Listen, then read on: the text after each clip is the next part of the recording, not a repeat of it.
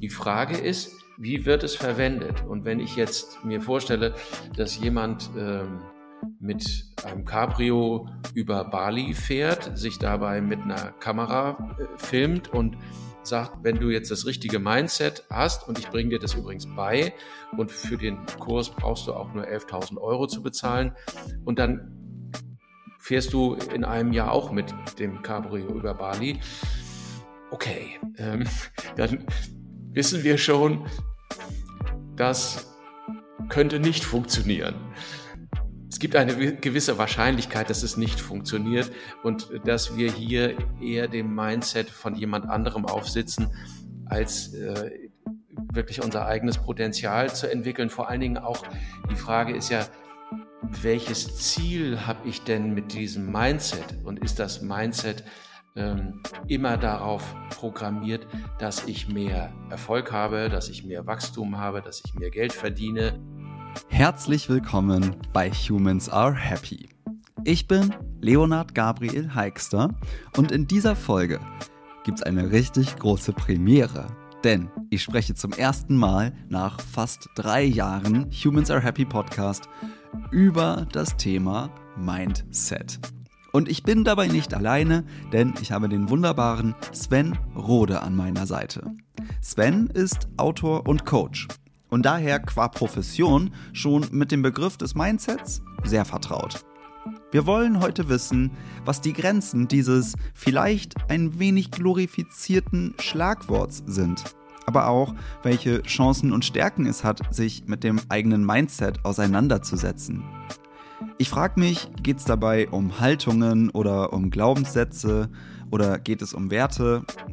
Mindestens sind all das mal Themen, die wir in diesem Gespräch streifen werden und auch in deren Kontext wir den Begriff des Mindsets beleuchten werden. Vor allem aber werden wir eine sehr wichtige Unterscheidung durchführen. Wo liegt eigentlich mein Misstrauen gegen das Thema Mindset? Also geht es hier quasi um diesen Begriff selber, erste Unterscheidung, oder um seine Verwendung, die zugegebenermaßen ein wenig inflationär und manchmal auch platt ist. Zweite Unterscheidung. So, und so viel kann ich sagen. Mir hat das Gespräch nicht nur Spaß gemacht, es hat mir wirklich auch geholfen, das Thema Mindset weitaus differenzierter zu betrachten als bisher. Die für mich wichtigsten Erkenntnisse aus allen Gesprächen kriegst du wie immer im monatlichen Newsletter. Einen Link zur Anmeldung dazu gibt's wie immer in den Show Notes oder auf humansarehappy.org. Jetzt wünsche ich dir aber erst einmal viel Spaß mit diesem Gespräch. Ich sag herzlich willkommen, Sven Rode. Hallo Leo. Schön, dass du wieder hier in diesem Podcast zu Gast bist. Und dieses Mal mit einem ganz anderen Thema als unserem letzten Gespräch. Da haben wir ja über das Thema Gefühlserbe gesprochen. Und heute sprechen wir über das Thema Mindset. Und zwar insbesondere um die Grenzen von Mindset. Ich möchte aber, bevor wir jetzt hier äh, bis ganz an die Grenze und vielleicht drüber hinausgehen, mal relativ breit starten. Was heißt das denn überhaupt, Mindset? Das ist ja so ein Buzzword. Was, was verstehst du darunter? Also, es, es ist eigentlich erstmal das coolere Wort für Glaubenssätze. Ähm, und wenn ich jetzt Mindset und Glaubenssätze so kontrastiere, dann klingt Glaubenssätze schon irgendwie auch ein bisschen altertümelnd. Und wenn man ein bisschen weiter guckt, dann landet man vielleicht bei so einem Begriff wie Werteleitbild oder Unternehmenskultur, also da, wo wir ins Business hineingehen, oder auch als Haltung. Und dieses Wort Mindset hat einfach den deutlich moderneren Klang. Ich glaube, das ist äh, eins, äh, ein Aspekt, weswegen das attraktiv ist. Und gleichzeitig steckt darin auch so ein äh, popularisiertes Wissen der Neurowissenschaften nämlich dass ich in meinem Gehirn so etwas wie neuronale Bahnen anlegen kann, wenn ich nur lange genug dabei bleibe. Also wenn ich meinem Mindset treu bleibe, wenn ich äh, immer wieder diese Sätze äh, memoriere, um die es da geht, wenn ich immer wieder versuche, mein Verhalten danach auszurichten, dann komme ich in Automatismen an, das ist die Idee, ähm, die quasi ein Verhalten, das ich mir für mich wünsche, auch Gedanken, die ich für mich wünsche, ganz automatisch denke und danach handle. Und das ist im Grunde genommen eine Art verhaltenstherapeutischer Ansatz. Du hast jetzt gerade gesagt, das ist die Idee. Ähm, das klingt ja erstmal so nach, soweit die Theorie. ja, das stimmt. Ähm, meine Berührungspunkte mit dem Mindset sind häufig die, dass äh, Menschen äh, zu mir ins Coaching kommen und sagen, ich habe jetzt wirklich eine, viel getan an meinem Mindset und ähm, eigentlich bin ich da gut vorangekommen, aber das, was ich mir tatsächlich jetzt wünsche, das habe ich noch nicht erreicht. Und mhm. wie geht das? Also was soll ich jetzt tun? Insofern, da sind wir jetzt gleich bei den Grenzen angekommen. Und ähm, erstmal finde ich ja, dass das Bemühen darum, so etwas wie ein Mindset hinzukriegen, eigentlich was Positives ist. Also wenn wir jetzt erst noch, noch mal nicht darauf gucken, was nicht funktioniert, können wir ja mal gucken, was funktioniert. Und äh, ich weiß nicht, ob das für dich okay ist, wenn wir quasi erstmal die, die positiven Aspekte beleuchten. Dieser Podcast heißt Humans Are Happy. Ich bitte dich. Natürlich. ähm, das, das, war jetzt tatsächlich die, also die einzig richtige und eine richtig super Antwort. Ja, vielen also, Dank. Lass uns das äh, gerne beleuchten, was, was funktioniert. Also du hast ja auch gesagt, Mindset ist vielleicht ein cooleres Wort für Glaubenssätze oder mhm. es meint auch die Frage, welche Haltung habe ich aufs Leben? Und ähm, ich glaube, da steckt ganz, ganz viel drin ähm, von denen, wie, wie, wie funktioniert mein Leben oder funktioniert es auch nicht. Und das hängt, glaube ich, auch viel von Haltung ab. Also ähm, schieß mal los, was kommt dir denn in den Kopf? Also was ich ausgesprochen positiv finde an, äh, an, dem, an der Idee, ein Mindset zu haben, ist, dass ich ja anfange, mich in einer Art Zeugenbewusstsein wahrzunehmen. Was denke ich denn da? Und wie setzt sich das, was ich denke, in mein Handeln um? Das finde ich prima. Also da komme ich vielleicht auch in so einer Art Gedankenhygiene an. Da äh, höre ich auf, mich ständig zu beschimpfen. Ja, bin ich denn wieder zu blöd?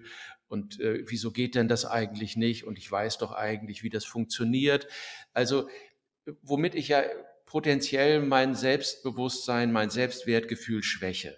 Wenn ich mhm. anfange, das zu begucken und zu sagen, nee, ich möchte jetzt ein anderes Mindset haben, dann ist das, finde ich, ein positiver Ansatz. Das ist super. Und es gibt ja auch Forschungen dazu, dass bestimmte Mindsets mich erfolgreicher, vielleicht dann auch zufriedener werden lassen als andere. Da gibt es Forschungen von Carol Dweck, heißt die, von der Stanford University, die spricht von einem Fixed Mindset, das ist quasi ein statisches Mindset. Da habe ich die Überzeugung, ich brauche vor allem Glück oder Begabung, um irgendwas hinzukriegen. Wenn ich dieses Mindset habe, dann bedeutet es, dass ich mein persönliches Potenzial häufig ungenutzt liegen lasse oder zumindest Teile dieses äh, Potenzials, weil bei der kleinsten Schwierigkeit denke ich, naja, ich habe ja auch kein Talent. Und Glück fehlt mir sowieso immer schon, also ist ja klar, dass es nichts wird. Das äh, andere Konzept ist dieses Growth Mindset, also können wir das ein dynamisches Mindset nennen. Da geht es darum, dass ich die Überzeugung habe, ich kann mit Ausdauer und Beharrlichkeit besser werden. Ich kann auf Herausforderungen äh, reagieren, indem ich mich mehr anstrenge. Und ich kann auch auf Misserfolge anders reagieren. Okay, das war jetzt ein Rückschlag und äh, ich habe daraus gelernt. Und wenn ich das richtig verarbeite, dann werde ich mich weiterentwickeln und dann wird das, werde ich das schon hinkriegen. Also schon, wenn wir diese beiden Konzepte so gegenüberstellen, ist ja klar, mit so einem Growth Mindset komme ich weiter. Und ja. das ist positiv. Das ist super. Also, ob ich damit jetzt unbedingt gleich happy werde, das weiß ich nicht, aber die Chance besteht. Mhm. Ja, also ich kenne ich kenn tatsächlich auch diese Unterscheidung Fixed Mindset versus Growth Mindset. Es ist ähm, glaube ich, auch in Teilen super, super hilfreich. Also beim Growth Mindset, was für mich einfach da so dieses Spannende daran ist oder das, ähm, was symptomatisch dafür ist, ist das kleine und wichtige Wort noch. Ne? Also ich kann mhm. das nicht oder ich kann das noch nicht. Mhm. Ne? Das gibt mir einen ganz anderen Handlungsspielraum. Und wenn ich eben zu mir selber nicht sage, ich kann das nicht, sondern ich sage, ich kann das noch nicht oder ich kann das noch nicht so gut, dann gibt mir das, spricht mir das viel mehr Handlungsspielraum und auch viel mehr Lern- und Wachstumsmöglichkeiten zu. Da gehe ich grundsätzlich mit. Ähm, was ich schwierig finde, ist, wenn wir Mindset diskutieren, ähm, irgendwie so diese Haltung zu haben, ja, mit dem richtigen Mindset ähm, wird dir dann schon alles gelingen. Du brauchst nur ein Growth-Mindset, weil wenn es nicht klappt, dann hast du nicht das richtige Mindset gehabt, dann hast du nicht die richtige Haltung gehabt, dann hast du nicht das Richtige versucht. Ähm, und das ist, finde ich, so ein bisschen, es schlägt in die Kerbe von du bist deines Glückes Schmied. Und diesen Satz finde ich total, total schwierig, weil natürlich sind wir alle irgendwo für uns selber auch verantwortlich. Ja, aber wenn ich meines Glückes Schmied bin, bin ich auch meines Unglückes Schmied.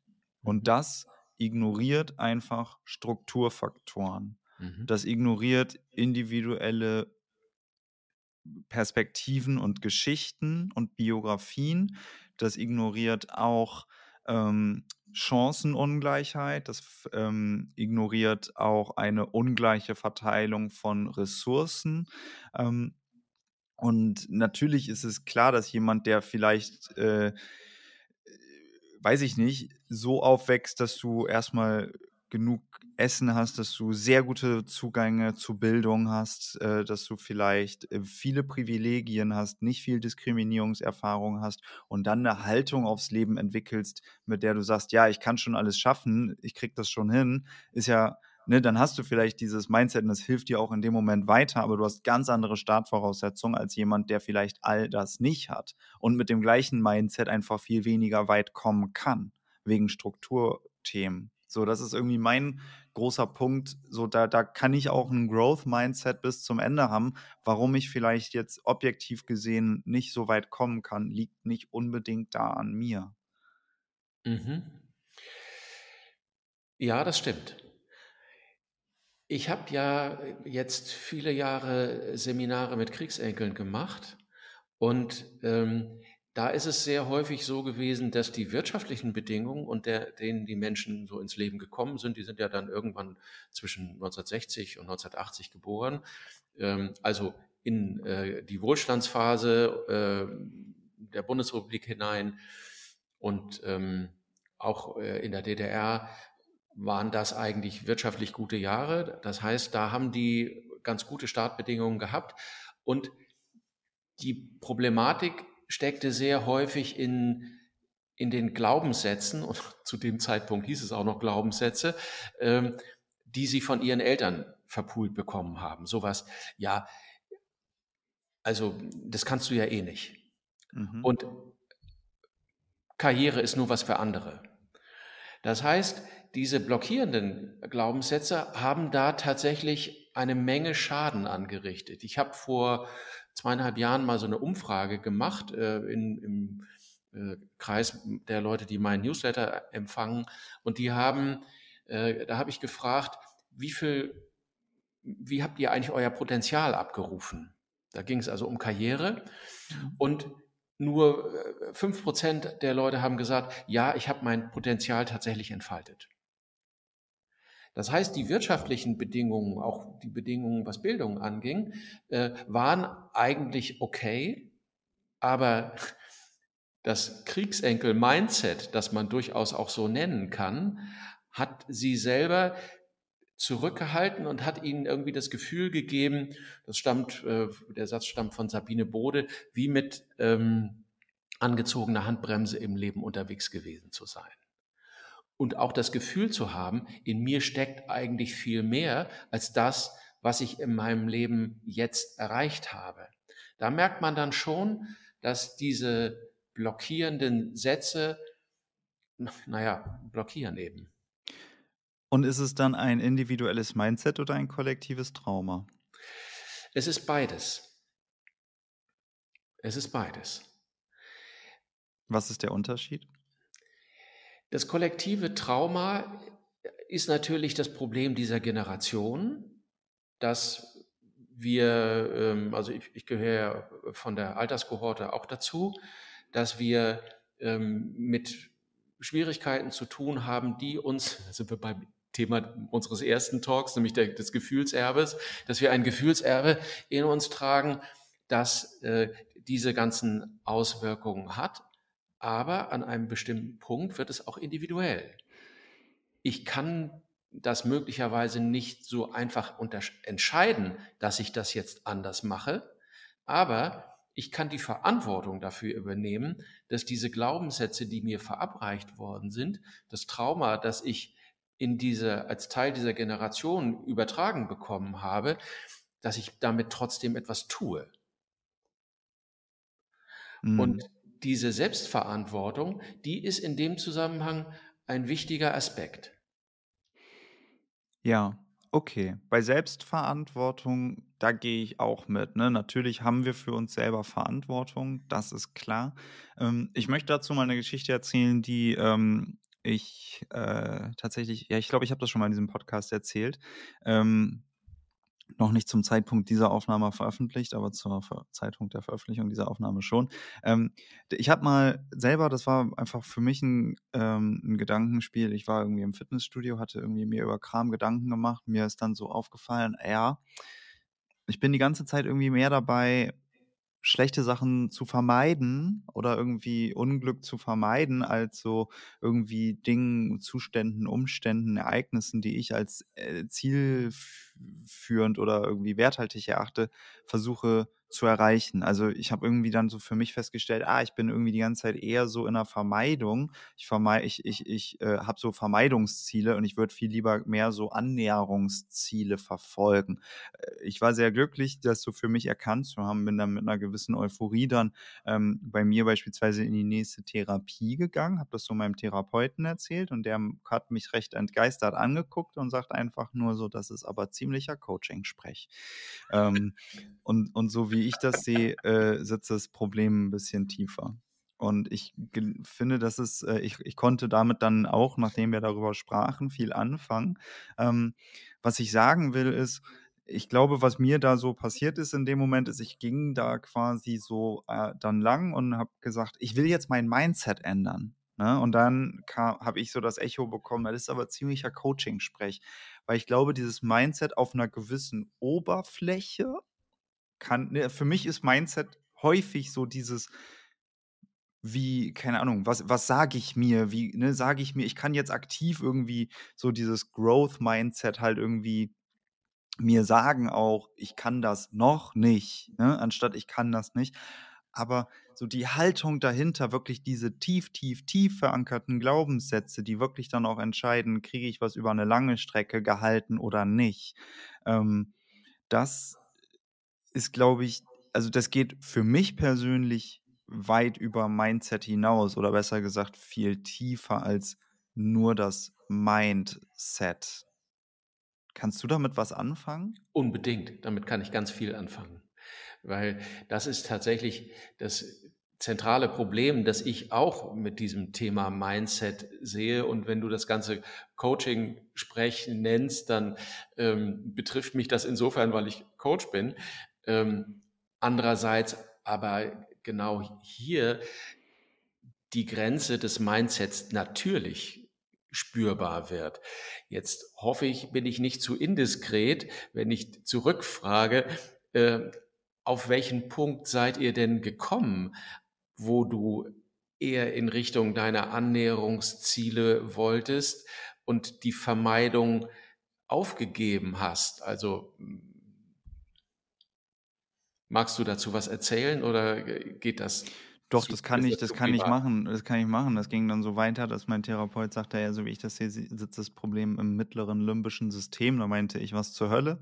Erzähl mir, sag mir, was du willst, aber so, dass ich es verstehe.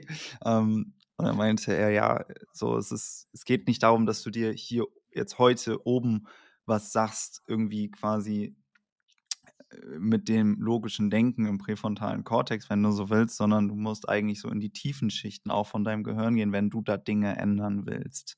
Mhm. So, und das kriegst du nicht hin, indem du dir sagst, ich will jetzt Annäherungsziele, sondern guck, was da tiefer liegt. Und dann geht es natürlich um Themen, die man da vielleicht bearbeitet. Aber ich merke schon, dass ich jetzt ausweiche, weil ich von Mann rede. Äh, also äh, weicht gerade etwas in mir aus und ich folge dem ähm, und muss jetzt nicht da jetzt ins Detail gehen. Aber ähm, genau, so ging es dann ungefähr weiter. Mhm, okay, das ist tatsächlich, also erstens äh, hast du ganz offenbar einen richtig guten Therapeuten gehabt oder hast ihn noch, mhm. ähm, dass der diese diese Spannung wahrgenommen hat, um die es da geht, weil das ist tatsächlich der Punkt, an den ich komme, wenn ich mit so einem Growth Mindset umgehe, äh, präfrontaler Cortex, der Bereich direkt hinter der Stirn, mit dem ich versuche äh, zu denken und meine Emotionen zu regulieren und äh, das limbische System, wo die ganzen frühen äh, Sozialisationserfahrungen und auch Bindungserfahrungen abgespeichert sind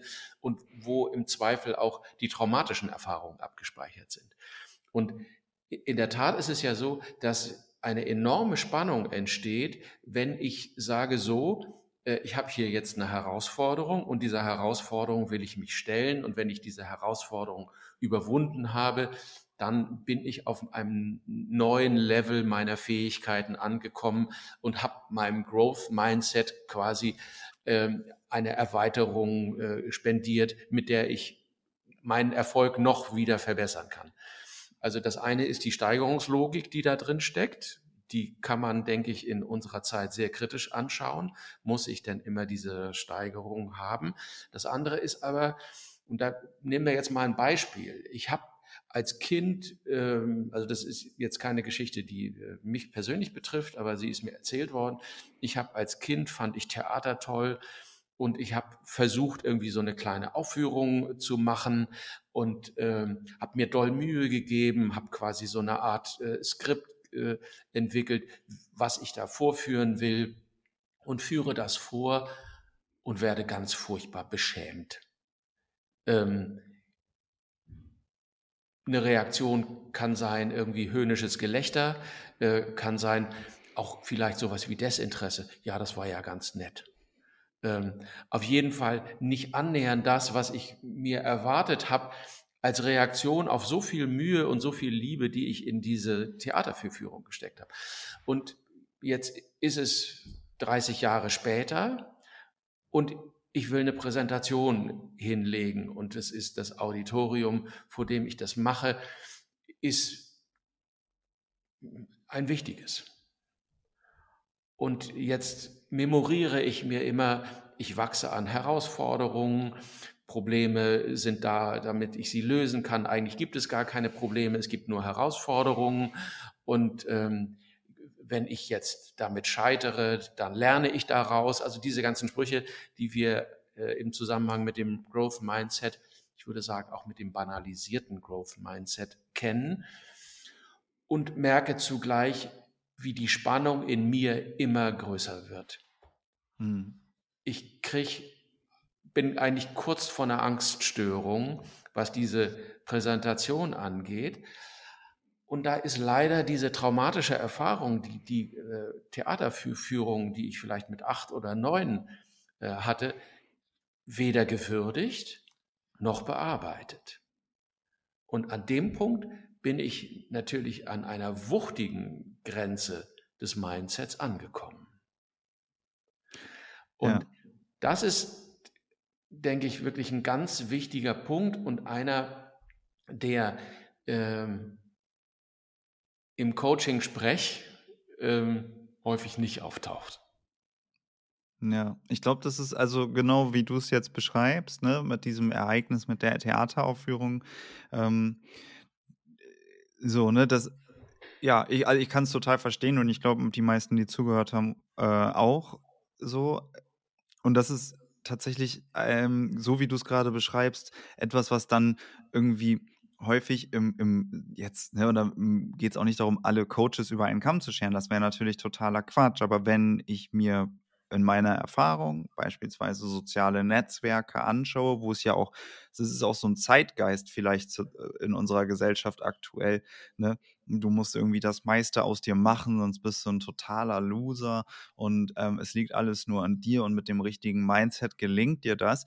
Ähm, da lässt, also das ist einfach erstens macht es total krassen Druck. Punkt eins, finde ich. Und zweitens ist es einfach auch inhaltlich falsch, weil manche Dinge, es kann eben eine Theateraufführung mit acht Jahren sein, wo ich irgendwie mich so, wo ich so ganz viel Herzblut und Liebe und Energie reingegeben habe und mich so voll herschenken wollte und dann so so schmerzhaft gegen eine Wand gerannt bin, dass ich äh, ohne es zu wissen einfach irgendwas in mir da total blockiert und dann äh, zu sagen, es liegt an dir, weil du das falsche Mindset hast, finde ich einfach nur gewaltvoll, finde ich mhm. unfair mhm. und auch einfach in keinster, in keinster Hinsicht irgendwie zielführend. So, und das einfach außer Acht zu lassen, ist gefährlich und gemein. Mhm. Und ähm, das ist, finde ich, für mich persönlich zumindest so diese ganz große Kritik an, am Mindset-Begriff oder zumindest Menschen, die ähm, so sagen, ja, die das Mindset quasi dann als Heilsbringer oder äh, Grund für alles nehmen und auch vielleicht sogar noch Seminare verkaufen. Ähm, Dami Scharf hat das mal ganz schön gesagt. So, ich kann Leute vier Wochen lang hypen, ja, ne, das kannst du wirklich, aber sobald man es dann alleine halten muss, fallen die Leute in sich zusammen wieder. Wenn du, wenn es da einfach tiefer liegende Sachen gibt, die einfach total konträr oder einfach da unbearbeitet sind. Ne? Und ähm, das wird, finde ich, häufig, so wie ich es erlebe, bei dem Begriff Mindset total außer Acht gelassen. Und deswegen versuche ich es auch fast schon zu vermeiden und spreche irgendwie lieber von welcher Haltung habe ich es aufs, aufs Leben und so weiter. Aber ähm, genau, ich mache mal an der Stelle einen Punkt. Wo stehst du? Die Frage ist ja, ob ich den Begriff oder seine Verwendung kritisiere. Aha, spannende Unterscheidung. Was ist für dich der Unterschied da? Der Unterschied ist, dass ich ähm, also was ich positiv finde an dem äh, Begriff Mindset ist, dass ähm, der Systemcharakter dahinter deutlich wird. Das ist auch der Unterschied zu den Glaubenssätzen. Glaubenssätze sind, begucke ich immer einzeln. Tatsächlich gibt es aber Beziehungen zwischen den Glaubenssätzen und an dem Punkt wird, äh, wird das zu einem System und da äh, finde ich diesen Begriff Mindset, da es ihn jetzt erstmal gibt, kann man ihn dafür verwenden. Vielleicht, wenn wir jetzt einen Augenblick kreativ werden, würde uns ein anderer Begriff einfallen. Du hast eben schon einen genannt, eine Haltung.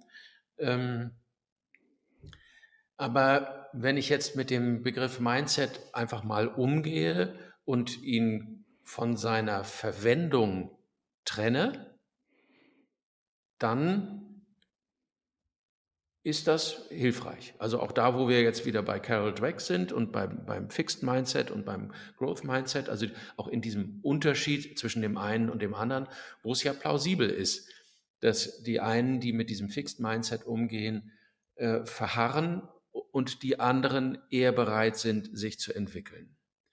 Die Frage ist, wie wird es verwendet? Und wenn ich jetzt mir vorstelle, dass jemand ähm, mit einem Cabrio über Bali fährt, sich dabei mit einer Kamera äh, filmt und sagt, wenn du jetzt das richtige Mindset hast, und ich bringe dir das übrigens bei, und für den Kurs brauchst du auch nur 11.000 Euro zu bezahlen, und dann fährst du in einem Jahr auch mit dem Cabrio über Bali. Okay, ähm, dann wissen wir schon, das könnte nicht funktionieren. Es gibt eine gewisse Wahrscheinlichkeit, dass es nicht funktioniert und dass wir hier eher dem Mindset von jemand anderem aufsitzen, als äh, wirklich unser eigenes Potenzial zu entwickeln. Vor allen Dingen auch die Frage ist ja, ähm, welches Ziel habe ich denn mit diesem Mindset? Und ist das Mindset ähm, immer darauf programmiert, dass ich mehr Erfolg habe, dass ich mehr Wachstum habe, dass ich mehr Geld verdiene? Äh, und so weiter und so weiter. Also dieser Steigerungslogik des Kapitalismus äh, folge und dabei den Klimawandel ignoriere, weil ähm, ich muss dann alle sechs Wochen nach Bali fliegen und ähm, der CO2-Ausstoß, der kümmert mich jetzt einfach mal nicht. Hm, da ja. sind wir an einem Punkt angekommen, wo auch etwas Ideologisches da drin steckt. Es gibt auch noch einen anderen Punkt, den ich da in dem Zusammenhang bedeutsam finde, nämlich da, wo ein Unternehmen sagt, so, wir haben keine Unternehmenskultur mehr, wir haben auch kein Werteleitbild mehr, sondern wir haben ein Mindset. Ähm, an dem Punkt bin ich oldschool. Wenn ich mich anstellen lasse, dann werde ich für Leistung bezahlt, aber nicht dafür, dass ich dem Unternehmen meinen Geist, also meinen Mind zur Verfügung stelle und, meinem, und diesem Unternehmen die äh, Hoheit über meinen Mind überlasse. Nein, das tue ich nicht. Hm. Ja, eigentlich auch frech, wenn du dann nur 40 Stunden arbeiten willst. Ähm, es ist ja gar keine Arbeit, sondern ich, das, ich tue das ja aus Freude. Ähm, und äh, dann will ich im Ernst auch noch Geld dafür haben. Ja, aber wir werden jetzt zynisch. Was ich, ähm, was ich, was ich interessant finde gerade ist, also du hast es gesagt, ne, klar, das sind Unternehmen, sagt, wir haben ein Mindset, ist ja eine, also irgendwie, äh, und das Wort ist im Deutschen auch ganz schwierig, eine Gleichschaltung äh, der Mitarbeitenden. Ähm, Mindsets oder Haltungen oder also äh, äh, ich finde das auch hoch schwierig. Ich glaube, aber da werden uns jetzt viele zustimmen. Deswegen genau Unternehmen können sich gerne um Werte einigen, ähm, aber von dem gemeinsamen Mindset zu reden ist, glaube ich, äh, schwierig. Okay, mhm. aber du hast ja dann gesagt, okay, ich aber ich will mein, ich will ja nicht meinen Geist in den Dienst des Unternehmens stellen. Und hier ist ein interessanter Punkt. Jetzt hast du ja gerade Mindset mit dem Geist gleichgesetzt, indirekt dann. Und das ist ein spannendes Feld für mich, weil ich, so wie wir über den Begriff Mindset sprechen, das auch irgendwie sehr bewusst steuern kann. Ich kann mir ja scheinbar, so wie es äh, jetzt der ähm, Instagrammer im Cabrio auf Bali ähm, äh, erklärt, mein Mindset recht easy in vier Wochen erarbeiten. Natürlich geht es jetzt nicht ganz so einfach, aber worauf ich hinaus will, ist das eine, was ich bewusst denke mhm. und mein Geist ist für mich da nochmal echt deutlich tiefer mhm. und auch mhm. deutlich unbewusster. Mhm. Und das ist so eine Frage, wo ich auch hake, ist das Mindset etwas Bewusstes oder was Unbewusstes? Das Ziel ist, ähm, dass Bewusste ins Unbewusste hinein zu migrieren. Mhm. Glaubenssätze sind ja vor allem deswegen so machtvoll, weil sie im Unbewussten wirken.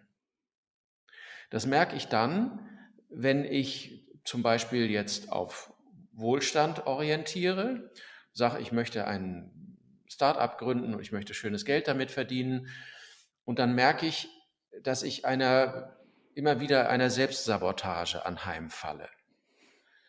Und dann habe ich leider nicht bedacht, dass Opa ein Kommunist war. Hm.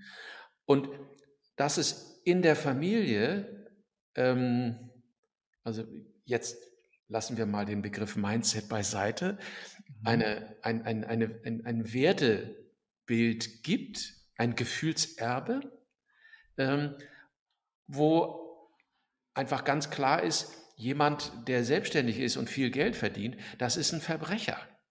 Also mhm. Kommunisten haben das so gesehen. Wir müssen das nicht teilen. Aber da, also quasi alle reichen Leute müssen ja irgendwen anders ausgebeutet haben, damit sie reich äh, werden konnten. Und wenn ich, wenn mein Opa oder auch vielleicht Uropa Kommunist war, dann kriege ich da ein Problem. Das ist aber etwas, was im Unbewussten wirkt. Und ich versuche ja, indem ich das Mindset immer wieder memoriere und gegebenenfalls dann auch mir irgendwie eine Audiodatei ähm, bastel und dann höre ich die vom Schlafengehen nochmal, weil die Idee ist, das wirkt dann über Nacht in mein Unbewusstes hinein. Das ist der Versuch, ähm, das Unbewusste so, jetzt kann man das sagen, darauf so einzuwirken oder so mani zu manipulieren und dann steckt in diesem Begriff schon eine Wertung drin. Also, aber das da muss ich jetzt mal ganz kurz fragen, sich irgendwie eine Kassette laufen zu lassen oder eine Audiodatei, ähm, die die läuft, während ich schlafe, nehme ich das dann auf? Also, das ist ja ist das jetzt Quatsch oder stimmt das oder funktioniert das? Gibt es dazu Forschung? Also, ich, ähm, stehe dem ein bisschen skeptisch gegenüber gerade. Ich habe es weder ausprobiert noch die Forschung dazu gelesen. Ich kann dazu keine, ähm, keine vernünftige Antwort geben. Ich kann mir ehrlich gesagt auch nicht vorstellen, dass das gut funktioniert, weil im Unbewussten oder also der, wenn ich an meine Träume denke, ähm, dann bin ich da ganz selten reich. so, eigentlich nie. Ähm, und ob das jetzt besser wird, wenn ich äh, nachts so eine, äh, so eine Audiodatei höre, kann ich mir schwer vorstellen. Aber nein, ich weiß es schlicht nicht. Okay, ja. Äh, ja, mich hat das gerade irritiert. Aber okay. Hier kommt einmal eine kurze Unterbrechung. Wie du vielleicht weißt, mache ich in diesem Podcast wirklich alles alleine. Interviews, Solo-Folgen, Recherche, Website, Newsletter, Social Media, Aufnahme und Schnitt, einfach alles. Und so richtig toll wäre es für mich, irgendwann mal von Humans Are Happy leben zu können. Dafür muss das Projekt aber noch ein wenig wachsen. Und wenn du mir auf dem Weg dorthin einen Gefallen tun magst, dann empfiehl einfach diese Folge an Menschen weiter, denen sie auch gefallen könnte. Du kannst mir natürlich alternativ auch einfach bei Apple oder bei Spotify eine 5-Sterne-Bewertung dalassen. Beide Wege sind wirklich eine große Hilfe für mich. Ich danke dir im Voraus und wünsche dir jetzt wieder viel Spaß beim Hören. Lass uns, ähm, ich finde das ganz spannend, du hast gerade gesagt, das Ziel ist da ja, das Bewusste ins Unbewusste rein zu migrieren. Mhm. Ähm, und das ist ein sehr gegenläufiger Satz zu einem anderen schönen Satz, den du in unserem letzten Gespräch zitiert hast, nämlich nur das, was äh, aus dem Unbewussten ins Bewusste aufsteigen kann, kann ich auch bearbeiten. Ne? Das heißt, wir haben jetzt hier also so eine Frage. Zum einen, also wenn ich jetzt mal, wenn es darum geht, keine Ahnung, vielleicht als Mensch zu reifen oder auch zu wachsen und versuchen, das Ganze halbwegs bewusst zu gestalten, so, da könnte man ja wirklich darüber reden, ich arbeite an meinem Mindset, mir irgendwie es schaffen, bewusst zu machen, was da im Unbewussten in mir wirkt. Das funktioniert ja in der Regel über die Auseinandersetzung mit mir selber mhm. und gleichzeitig dann im Bewussten darüber nachzudenken und vielleicht solche Haltungen darauf zu entwickeln oder vielleicht auch zu ergänzen, ähm, diesen Themen Ergänzungen quasi beizufügen. Ja, damals war eventuell etwas so, mein Opa war vielleicht so, aber heute eine ganz andere Zeit und deswegen bin ich kein Verbrecher, wenn ich selbstständig bin und äh, 2,50 Euro mehr verdiene. Ähm, und das ähm, dann wieder ins Unbewusste hinein zu migrieren. Also wir haben jetzt quasi da zwei gegenläufige Bewegungen und das ist eigentlich, finde ich, auch wo ich hinterstehen könnte, ja, das ist vielleicht eine sinnvolle Arbeit am, ob, ob jetzt der Begriff Mindset der richtige ist, weiß ich nicht. Arbeit an sich selber am Ende. So. Aber das geht eben dann deutlich tiefer, als äh, sich äh, zu sagen, ich kann das noch nicht, wobei das auch gut ist, das Growth Mindset, aber halt so diese ganzen platten Mindset-Attitüden. Mhm. Mhm. Ja, die Arbeit an mir selber und natürlich ist es hilfreich, immer wieder Aspekte ähm, aus dem Unbewussten wahrzunehmen. Also da, wir sind, wir kommen da im Grunde genommen zur Achtsamkeit. Ähm, weil wenn ich mich einer bestimmten Herausforderung stelle, also ich orientiere jetzt mal auf Erfolg. Ich möchte eine Präsentation hinkriegen und ich merke, wenn ich nur daran denke, äh, kriege ich einen Schweißausbruch. Mhm. Ähm, dann kann ich in dem Moment ja erstmal sagen, oh, das ist interessant. Also mich der Bewertung enthalten. Ja. Um in dem Moment und dann zu überprüfen, wo kommt denn das her? Und wenn äh, dein Therapeut das limbische System äh, schon zitiert hat, dann ist ja die Frage, wie kann ich die Informationen, die im limbischen System gespeichert sind, denn überhaupt wahrnehmen? Dann bin ich bei meinen Körperempfindungen. Ähm, und dann bin ich gegebenenfalls auch bei Bildern, die aufsteigen. Mhm. Und vielleicht, wenn wir jetzt bei dieser äh, kleinen Geschichte bleiben, vielleicht war diese kleine Theateraufführung, die ich da gemacht habe, ähm, so furchtbar, dass ich sie tatsächlich abgespalten habe. Ich habe gar nicht mehr erinnert, dass das mal so war, äh, mhm. weil es so schlimm war.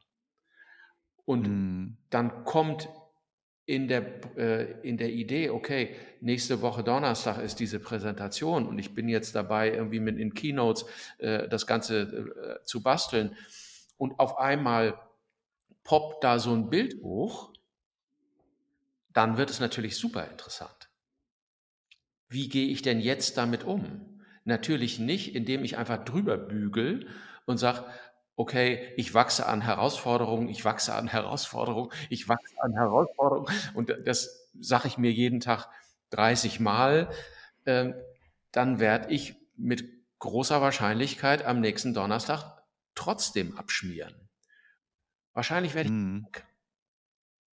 sammel mir einen, äh, den einzigen Coronavirus auf, der im ganzen Stadtteil verfügbar war, bitte her zu mir, damit ich nicht dort auftreten muss. Mhm. Oder ich kriege ähm, einen tierischen Hexenschuss. Ja. Weil sich das ganze System total verspannt hat. Da wird es dann tatsächlich interessant und da ist die Frage, ist es ein Thema fürs Coaching oder ist es ein Thema für eine Therapie? Das hat dann was damit zu tun, äh, wie wuchtig ist denn der Befund, auf den ich jetzt komme? Steckt eigentlich eine Angststörung darunter? Oder ist es etwas, was mit einer, äh, was in einem Coaching gut bearbeitbar ist? Aber dann würde ich jetzt, wenn ähm, jemand zu mir kommt mit diesem Problem, würde ich bestimmt nicht sagen, ja, halten Sie mal durch, das geht schon. Das ist, ähm, da sind, da wären wir wieder tatsächlich bei den Glaubenssätzen und Ansagen, die äh, meine Generation in der Kindheit gehört hat, stell dich nicht so an. Mhm.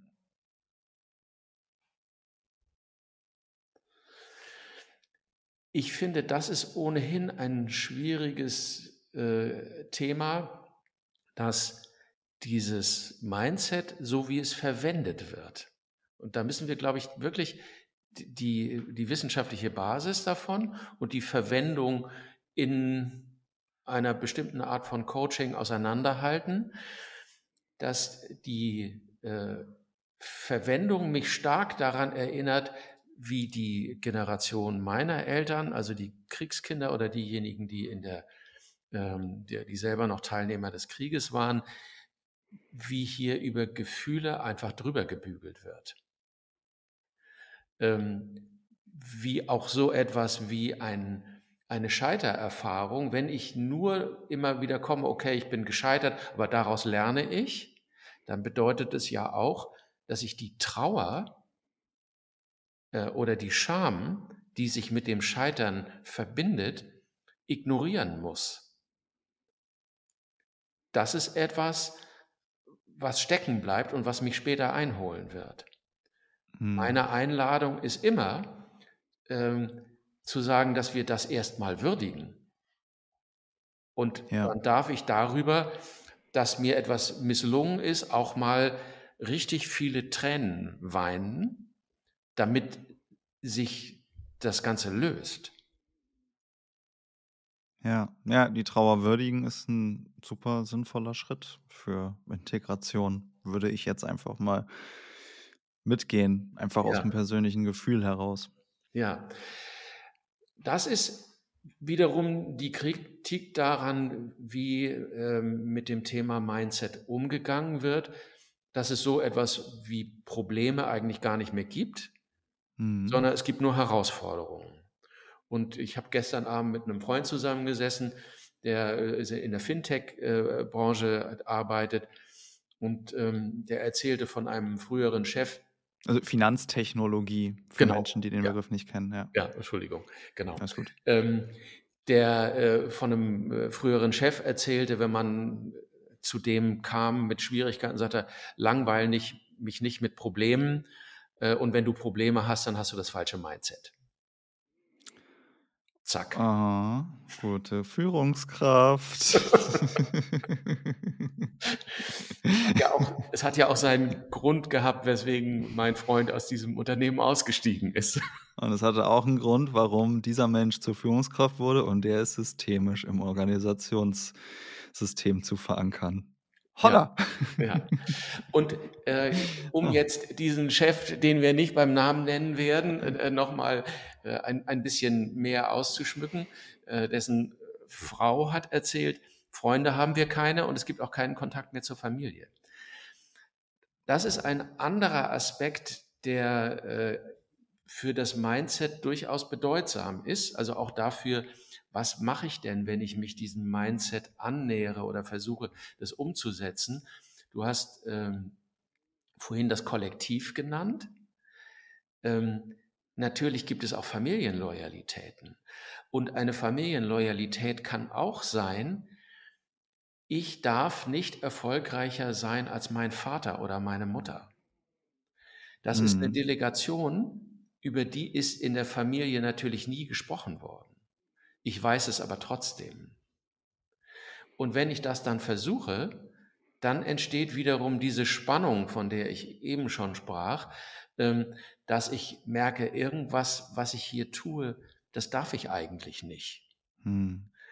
Und wenn ich darüber mich hinwegsetze, dann kann das zu Symptomen führen oder möglicherweise zu einer Art von Selbstsabotage oder es gelingt mir, aber der Kontakt zur Familie wird dadurch extrem erschwert. Mhm. Also dieser systemische Aspekt, der auch in dem äh, in einem Erfolg natürlich immer wieder drinsteckt. Darf ich das eigentlich? Der ist wichtig zu begucken. Und wenn wir Geschichten von, bei Fußballern liest man das immer mal, ähm, wenn dann einer ähm, gelobt wird, dann erfährt man, dass der immer noch mit denselben Kumpels äh, ist wie früher, als er noch ein Straßenkicker war. Mhm. Der hat sich offenbar eine Art erhalten, auch wenn er mit ja mittlerweile vielfacher Millionär ist, mit den äh, Leuten in Gelsenkirchen, in denen er in äh, so einem Fußballkäfig gespielt hat, trotzdem mit denen noch Kontakt zu halten. Und irgendwie sind die auch noch gut miteinander. Aber indem das zum Thema wird, merkt man ja auch, dass dieser soziale Aufstieg ganz häufig dazu führt, dass die sozialen Bande eigentlich abbrechen. Und auch das ist ein begrenzender Faktor fürs Mindset. Die Frage ist ja, will ich das? Will ich was? Will ich den sozialen Aufstieg oder will ich die sozialen Bande? Genau. Will ich für, dafür, dass mein Mindset mich in den sozialen Aufstieg hineinbringt, die sozialen Bande aufgeben? Ich würde hinterfragen, ob das eine zwangsläufige Voraussetzung ist. Dieser Mensch beweist es ja, anscheinend geht es auch, in dem beides möglich ist. Ja, das hat möglicherweise was damit zu tun, wie ich das tue. Und ja. das ist dann, wenn wir uns der Idee annähern, es könnte durchaus auch ein sozialverträgliches und limbisches, systemverträgliches Mindset geben, ähm, müsste dann aber Teil dieses Mindsets werden. Nicht Erfolg um jeden Preis. Und äh, auch die Frage, wie werde ich denn als Mensch wahrgenommen oder wie möchte ich als Mensch wahrgenommen werden, wenn ich aufgrund dieses Erfolgsmindsets meinen Erfolg habe. Ja. Ich kann das ja zum Teil dieses Mindsets machen. Ja. Ich möchte weiterhin liebenswert bleiben. Zum Beispiel. Finde ich einen richtig wichtigen Punkt. Also ich möchte gerne liebenswert sein. Bisher funktioniert es. ja, ich hoffe. So, ja, voll. Ne? Das ist aber auch ein interessanter Punkt, weil ich, ich verbinde, es fällt mir gerade auf, wo wir diesen Begriff so ein bisschen also wo wir jetzt den Begriff liebenswert einfach mit reinnehmen, den verbinde ich eigentlich nicht mit Mindset. Ich verbinde mit Mindset eher sowas wie Erfolg und um 5 Uhr aufstehen und all diese Plattitüden. so. Ähm, aber so, mein Mindset ist, ich habe Bock, liebenswert zu sein. Muss man natürlich auch schauen, so, ne, das, ich meine, gesunder Egoismus ist natürlich auch echt, echt in Ordnung, ne, und ähm, auch wichtig, glaube ich, aber so, das, das spiegelt einfach für mich total die, total die schöne Balance wieder. Mhm. So, cool. Ja. Also, wir stellen, ich nehme diesen Unterschied auch wahr. Das äh, liebenswert ist jetzt nicht das erste Attribut, das mir zu Mindset einfällt. Ähm, mhm. vielleicht ist dieser Begriff schon so kontaminiert, dass man ihn einfach nicht mehr verwenden kann, wenn man ein sozial engagierter, äh, liebenswerter Mensch ist, der auf eine Weise auch Erfolg hat, aber diesem Erfolg nicht alles opfert, äh, was Menschlichkeit und Familiensinn und äh, Freundschaft und ähnliches angeht. Ähm, vielleicht geht das nicht mehr, weil er zu oft missbraucht worden ist dafür, dass äh, damit eine Wachstums- und Steigerungs- und Erfolgsideologie ähm, gepusht werden soll. Sind wir schon an dem Punkt? Im Gespräch? Bei nee, dir? So Bei mir? In, in, in der Bei Gesellschaft, also so wie so. dieser Begriff in der Szene verwendet wird, dass man ihn, dass, dass man ihn eigentlich beiseite packen muss? Also, ich sag mal so, es kommt darauf an, welche Szene man sich anschaut. Ich habe im äh, Jahr 2021 diesen Podcast gestartet und das hier ist die erste Folge zum Thema Mindset. So. Mhm. Ne? Was ich so ein bisschen befürchte bei der Frage, was ich spüre, wenn du sagst, ja, müssen wir diesen Begriff schon beiseite packen. Ich glaube, ich verwende den einfach mehr oder weniger bewusst selten und wenn dann in diesem Gespräch, in dem wir uns ihm kritisch widmen. Mhm. Ähm, in dem Moment, äh, es wird, ich sag mal so, diese, diese Marktschreier-Szene, diese Marktschreier-Coaches, ne, die wir jetzt so beispielhaft im Cabriolet auf Bali beschrieben haben, ähm, wenn, und ich muss auch an der Stelle sagen, selbst auch auf mich, ich war noch nie auf Bali, aber ich habe auch Bock, das mal zu sehen. Das wirkt einen Reiz aus. Trotzdem würde ich wahrscheinlich nicht solche Videos dann von dort drehen, aber ähm, so wenn wir so weit sind, diesen Mindset-Begriff beiseite zu tun, ich glaube, das Problem steckt ein bisschen dahinter. Dann würden halt alle Leute, die jetzt Mindset schreien, schreien, es geht nicht mehr um Mindset, es geht jetzt um Hardset oder was auch immer. Mhm. So. Und die Systematik dahinter hat sich aber wenig geändert. Mhm. Also, ne, das heißt, ich glaube, das kann natürlich passieren, dass dieser Begriff irgendwann einfach so sehr ausgeschlachtet ist, dass, ähm, dass es ein alter Hut ist. Vielleicht ist das auch erst in zehn Jahren soweit, keine Ahnung. Aber ich glaube nicht, dass dann die Menschen, die diesen Begriff jetzt aus so einer zum Teil gefährlichen Perspektive heraus verwenden, wie ich finde, ich glaube, die würden dann einfach weiterhin vielleicht sogar gefährliche Sachen sagen, ähm, nur mit anderen Worten. Mhm. Das ist, was ich dazu empfinde. Mhm. Wie sieht es bei dir aus? Ich stelle fest, dass äh, ich im Coaching immer wieder mit diesem Begriff konfrontiert werde. Mhm. Das sind üblicherweise eher die jüngeren Coaches, also so irgendwie um die 30. Mhm. Und da ist dieser Begriff wichtig. Und natürlich, ich habe immer eine äh, annehmende Haltung. Das geht ja gar nicht anders. Äh, ich, äh, Als Coach? Ja, ja, auch sonst meistens. Mhm. Äh, oh. Und das heißt, wir sind mit dem äh, was zwischen uns ist. Und dann, wenn es dieser Begriff Mindset ist, dann hat es, glaube ich, wenig Sinn, äh, erstmal zu sagen, ja, das mit dem Mindset ist ja jetzt auch irgendwie falsch. Mhm. Weil ich erzähle dem oder derjenigen ja erstmal, ja, das, so schlau bist du nicht mit dem, was du da tust. Also da klingt ja automatisch eine Abwertung mit hinein und das ist immer kontraproduktiv. Ja. Also nehme ich erst mal an, es gibt das Bemühen um ein Mindset. Und wenn ich dann auseinandernehme, äh, was in diesem Mindset drinsteckt, also worum es, äh, was da als Sehnsucht drunter steckt, dann reden wir eben nicht mehr darum, darüber, dass hier sich ein Mindset erfüllen soll, sondern dass eine Sehnsucht ein Ziel vor, äh, also ein, ein, ein Ziel entstehen lässt und dass wir dem dann folgen können.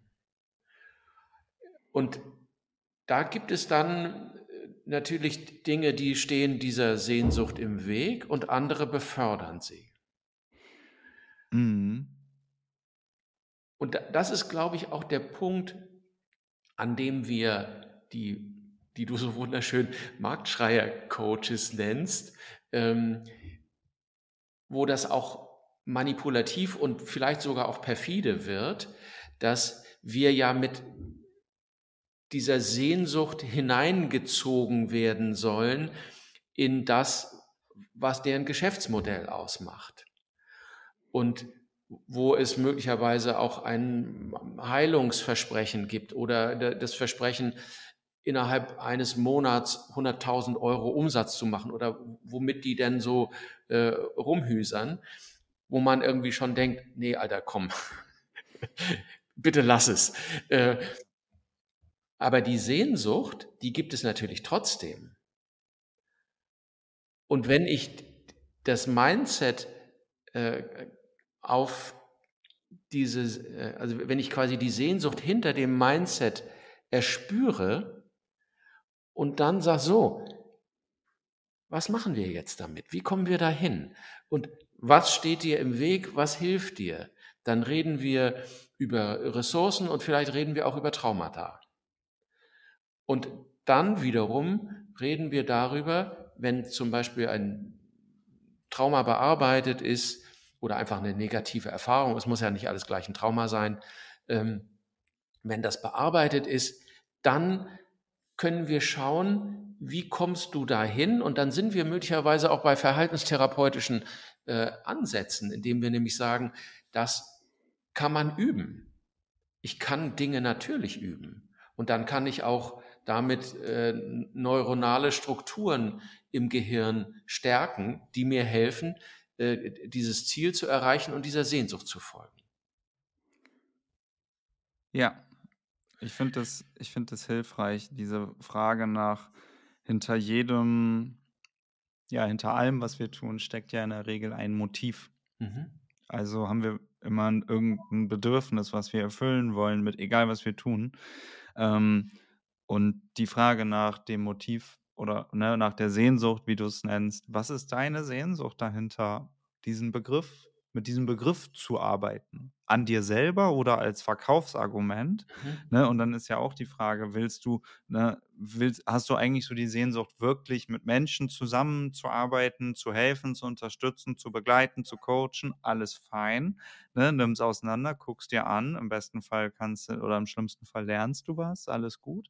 Ne? Oder ist eigentlich deine Sehnsucht hinter der Arbeit mit dem Begriff, ähm, mit dem Begriff einfach nur irgendwas zu verkaufen. Mhm. So, ne? Das sind grundsätzlich sehr unterschiedliche Sehnsüchte, finde ich, hinter ein und demselben, nämlich dem Arbeiten und dem Argumentieren mit dem Begriff Mindset. Ähm, ich nehme aber, also und das fand ich gerade total, total schön, welche Sehnsucht, welches Bedürfnis ist eigentlich dahinter, weil das können wir uns ja bei allem Möglichen fragen und ähm, ganz am Anfang haben wir ja auch irgendwie darüber gesprochen, ne? Irgendwie die, die Worte Glaubenssätze und Haltung sind da gefallen. Und wenn ich jetzt also irgendwie die Verwendung des Begriffs Mindset zum Anlass nehme, mich zu fragen, was heißt denn dieser Begriff für mich oder was verspreche ich mir davon, damit darauf rumzudenken erstmal. Ne? Es ist ja Meta. Ich denke über mein Mindset nach. Halleluja.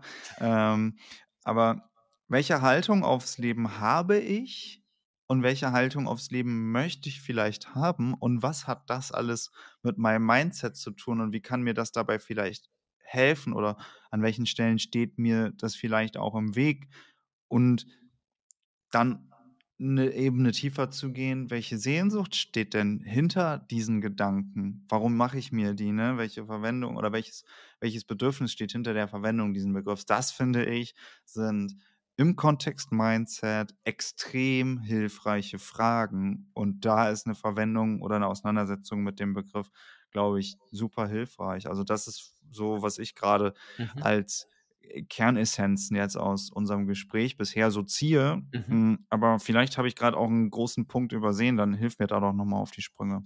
Nee, das ist genau das. Äh, da sind wir ganz beieinander. Da sind wir ganz beieinander. Der, die Frage ist einfach, wenn jemand, also auch jemand, der kein Mindset-Coaching macht, also der das Ganze nicht für sein Business äh, hm. benutzt, sondern jemand, der einfach das Gefühl hatte, ich komme nicht da an, wo ich hin möchte und ich habe äh, jetzt aus den Medien wahrgenommen, äh, ich brauche das richtige Mindset dafür, um da mhm. anzukommen. Ähm, dann ist es immer meine Haltung zu sagen, okay, was heißt das? Ähm, mhm. Und was bedeutet das? In der Regel kommen, kommen die Leute ja zu mir, wenn sie ein Problem haben. Wenn sie kein Problem haben, dann brauchen sie mich nicht.